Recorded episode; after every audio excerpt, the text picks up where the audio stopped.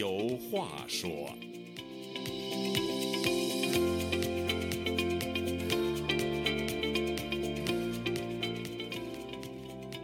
听众朋友，大家好，欢迎您再次来到《周家有话说》这个栏目，我是主持人家园。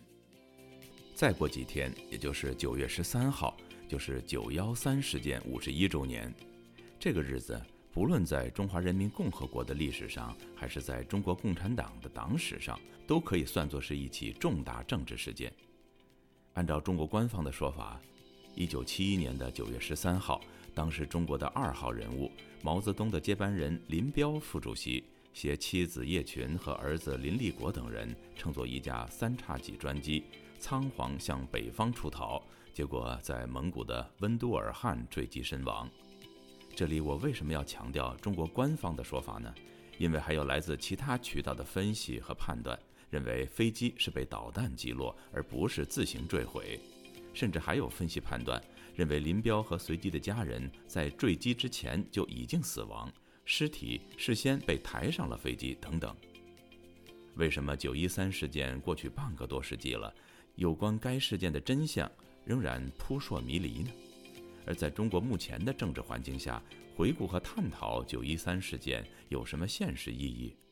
这就是我和周孝正教授在这次的《周家有话说》栏目里要聊的话题。周教授。前两天我看了您一期 YouTube 节目《真假难辨也得辨》，其中您提到了跟九一三事件有关的一个事情，说林彪的儿子林立果并没有在那次坠机事件中死亡，甚至人现在还活着。当然，我们是要抱着存疑的心态来听听这到底是怎么回事呢？我们那个年代，今年我七十五周岁，哎，我们那个年代呢，林彪事件是一个震动的事件，是我们的思想的。认上一个大的震动，嗯，虽然不能称作为思想解放，但是一个震动，嗯，因为原来呢，我们生活的时代，我们叫毛泽东时代，毛泽东是绝对的权威，嗯，在我们那年代，主流认为毛泽东已经不是人了，他是神。哎，今年的九月九号呢，正好是毛泽东去世四十六周年，所以他死了以后，有一本书在全国的报摊上都有过，叫《走下神坛的毛泽东》。所以毛泽东已经是造神了，所以我们把十年文化大革命叫他造神运动，嗯，造出一个神就是毛泽东，哎，毛泽东说的全对，哎，在这个毛泽东时代，有两件事儿，我们印象非常深刻，我们称之为思想的震动，嗯，一件事儿，就是六十六六年，一九六六年，我正在上高中，我记得非常清楚，就是一九六六年的六月一号，中国共产党中央委员会机关日报。《人民日报》发表重要社论，横扫一切牛鬼蛇神。从那天开始，呃，我们的学校，北京的学校，乃至于全国的学校就不上课了，标志着文革开始了，就标志文革开始了。嗯，但是有一个著名的毛主席的语录，我们叫最高指示，嗯，叫学制要缩短，教育要革命，嗯，资产阶级、知识分子统治我们学校的现象再也不能继续下去了，嗯。那么我们学校的老师通称为资产阶级知识分子，他们就不上课了，我们的学生也不上课了，他们也不教书了，那对我们一个巨大的震动。嗯，哎，在六六年的时候，我们北京四中有几个同学搞了一个中学文革报，在北京这个范围之内很有名。嗯，他们的创刊号就登了一期玉罗克的文章，叫《出身论》，嗯，十万字儿。嗯，我们都帮他们卖过报，嗯，那就是我那一年代的思想震动的最大的一次。为什么？因为出身论，它比较讲理，它比较讲理性，嗯，哎，他就对当时的所谓的出身论、成分论，哎，进行个梳理的批评，嗯，那就是我们那一年代的思想震动。嗯嗯。第二次就是我在建设兵团东北种地，七一年赶上传达。林彪事件，嗯，林彪事件呢有个附件叫“五七一工程纪要”，嗯，当时的官方文件里说的，他是林彪的大儿子林立国，嗯，写的，而林立果恰好是我的校友，也就是说，我一九六三年我考上北京四中的高中，我上高一，林立果那年是北京四中的高三，比我大两届，还是你的校友，哎，我是四七年生，他是四五年生，嗯。我今年七十五周岁，如果他活着，他应该是七十七岁。七十七、七十八年，嗯。那个这这个这个事件是震惊全国全世界的一个事件。嗯。就是林彪作为中国的二把手，而且把它写到党章里的。嗯。当时的第叫党的第九次全国代表大会，俗称九大。嗯。九大党章里写出来了，毛主席是主席，他是林彪副主席，而且是毛主席的接班人。嗯。哎，就是一把手的接班人，叫毛主席的亲密战友和可靠接班人。嗯。林副主席、林副统帅。嗯。突然间跑了，叫他外逃，叫他叛逃。投敌，嗯，受他株连的人，大约得有上千个，嗯，管他叫林彪反党，不是反党，叫反革命集团，嗯，后来七六年毛泽东死了以后，就抓了四人帮，嗯，哎，就抓了，就把林彪这个事儿跟连江青合在一块儿了，叫林彪江青反革命集团，当时我们都有理性了，因为我们都已经是二十多岁的人了，嗯，我们说这叫什么事儿？这叫荒唐、荒诞、荒谬、荒芜。我们总叫四荒，而且林彪事件发生之后，他还江青有什么关系啊？对，江青是毛主席三十八年的夫人，中央文革小组的副组长，中共政治局的委员。对，这个我也想问您呢，他跟江青有什么关系？在这之前呢，四人帮还当道的时候呢，他是批林又批孔，就是他把林彪跟呃孔夫子联系在一起，批林批孔。这是还是那句话，四荒嘛。孔子比林彪大两千嗯五百多年。对，孔子跟林彪有什么关系啊？这就是说，中国共产党毛泽东嗯制造的冤假错案，有一句话叫“洒向人间全是怨”。嗯，所以为什么胡耀邦主席、胡耀邦总书记这么高的威信呢？因为胡耀邦当时主持平反冤假错案，嗯，平反的冤案、假案、错案，嗯，百万以上。是。而林彪这个案子呢，当后来有档案解禁了，嗯，就说林彪在文化大革命的时候，唯一敢于跟江青吵架的。嗯，据说还拍着桌子，有人说还把桌子给掀翻了。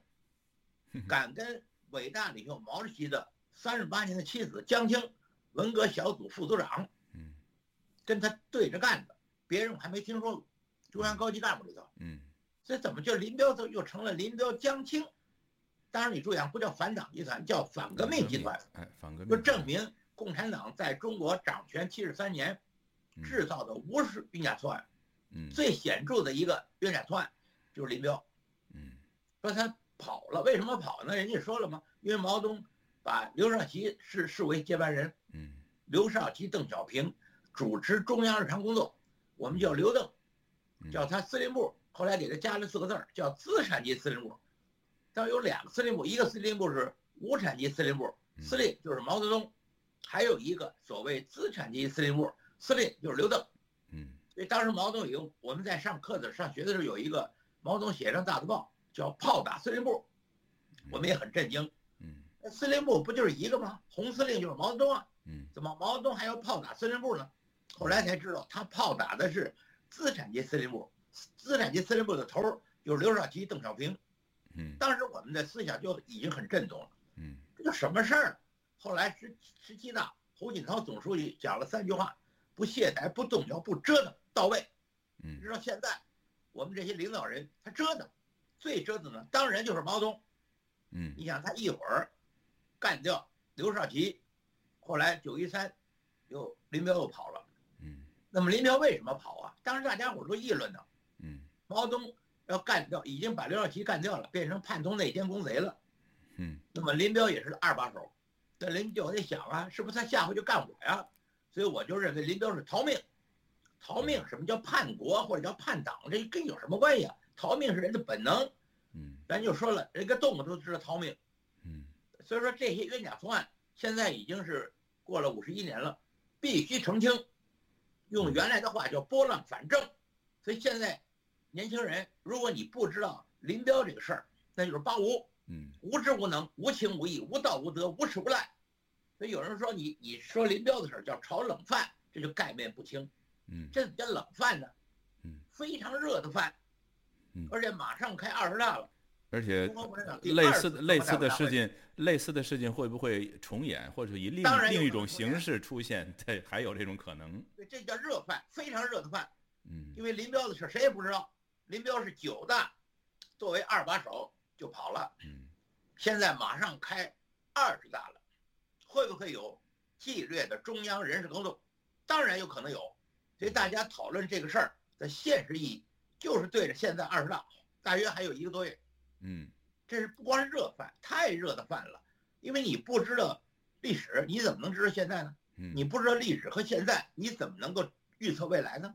这话，因为事情是连续的嘛。嗯，就好对，嗯，所所以我就想嘛，我们那个那个年代两次震动，第一次就是出身论，后来玉罗克又一写了出身论，七十年代初，因为我已经不在北京了，我们上山下乡了，我们去黑龙江种地去了，嗯，传出来说玉罗克已经被枪毙，谁，批准的？毛泽东、周恩来亲自批准，把嗯写了一篇文章的出身论的玉罗克给枪毙了。对，记得当时是七零年，七零年的三月五号，在这个北京工人体育馆，对，那那时候我已经不在北京了，因为我六八年我就下乡了。哎，召开了一个公审大会，哎，完了以后就是那个时候，你看那些枪毙人的时候，都是一个公审的，就是宣读完了，呃，就是那个执行死刑立即执行，押赴刑场立即立即执行，都是这样的。后来我一想，人家罗克写了一篇文章，叫《出身论》，而且还显得很很讲理，很有理性，嗯那怎么就给人毙了呢？因为毛泽东有一句话嘛，嗯叫做“知无不言，言无不尽，言者无罪，闻者足戒，有则改之，无则加勉”，对吧嗯？他的他的那叫党的政策，那怎么人家写篇文章，怎么就能给人家毙了呢？所以那就是对我们的震动很大。嗯我们就对于共产党毛泽东产生了严重的怀疑。哎，到了九一三这个五七一工程纪要的时候，我的印象最深的就是这些中央的人，干部嗯或者他们叫干部子弟，嗯，因为我们都是平民子弟。哎，嗯他们在五七一工程纪要的时候把毛泽东称为 B 五十二，非常震惊了！嗯嗯因为我们这些年轻人、这些平民百姓，都叫毛主席。嗯哎，怎么他们叫毛主席为 B 五十二？因为 B 五十二我们都知道那是美国战略轰炸机。对，哎还有一句话，五七工程家里有一句话，我印象也非常深刻，说当时有很多人不满，嗯叫不叫敢怒不敢言，为什么呢？一人治罪嘛，嗯呃，所以他们不敢，呃呃，这敢怒不敢言。后来五七工程局在这句话的后头有一句话叫不敢怒不敢言，这句话我的印象非常深刻，现在一样。现对，在中有十四亿，嗯有不少的人不是敢怒不敢言，是不敢怒不敢言，所以在现在有有所谓的现实意义。对，我们就得分析分析，为什么他们连怒都不敢怒了？是我想现在您想想，在搞这个倒行逆施，嗯什么全民这个核酸，嗯嗯什么封城，什么抓律师，前几年不是七零有吗？抓了就是好几百个律师。嗯本来我们要建立一个受理的法治国家，对不对？你抓集中的抓律师，抓了二好几百个呢，嗯对不对？包括跟美国刚刚一开始，习近平就讲，我们跟美国有一千条理由搞好关系，没有一条搞坏。嗯哎，没没过几年，现在一条也没了。嗯对包括我们一定要和平统一、一国两制，嗯特别是香港嗯五年不变，哎，一国两制五十年不变，港人治港，高度自治，不到五十年，也就是二十年二二十四年的时候，就变了就，嗯你想想，所以这些这些事儿都是非常的震惊人的事儿。是我我想插一是林彪，林彪我们就得分析分析林彪为什么你写到党章里头。嗯完了，林彪就变成林贼，后来就批林批孔，到现在五十一年了，官方就没有一个正式解释。那我要问问你们，对于这些据说是九千万共产党员，还是对于我们十四亿中国人，你尊重不尊重啊？这这么大的事儿都是你们自己干的事儿，嗯，你们为什么向我们不能说不能说清楚的？我们叫实事求是嘛。他也就对于我们的所有的这些中国人，嗯我们就认为你们不尊重我们。呃你们高层的事儿，你们把林彪写在党章里头，也是你毛泽东定的，你嗯党中央定的。毛毛泽完了，林彪就跑了，林彪跑了，又给他批林批孔，嗯，也是你们党中央定的。这个这官么大的弯儿，一百八十大转弯，你们连说清楚都不说清楚啊！现在林彪事件，大约有十来个谜，嗯就是林彪他是不是被挟持走的？嗯。他那飞机是打下来的，还是内部的爆炸了，还是这个着陆的时候出事故了？嗯嗯。这些最最基本的情况，五十一年你们都不说清楚，嗯。特别是林立果，林立果是林彪的大儿子，对。也是我们北京四中的校友。哎，嗯。你说他死了，嗯。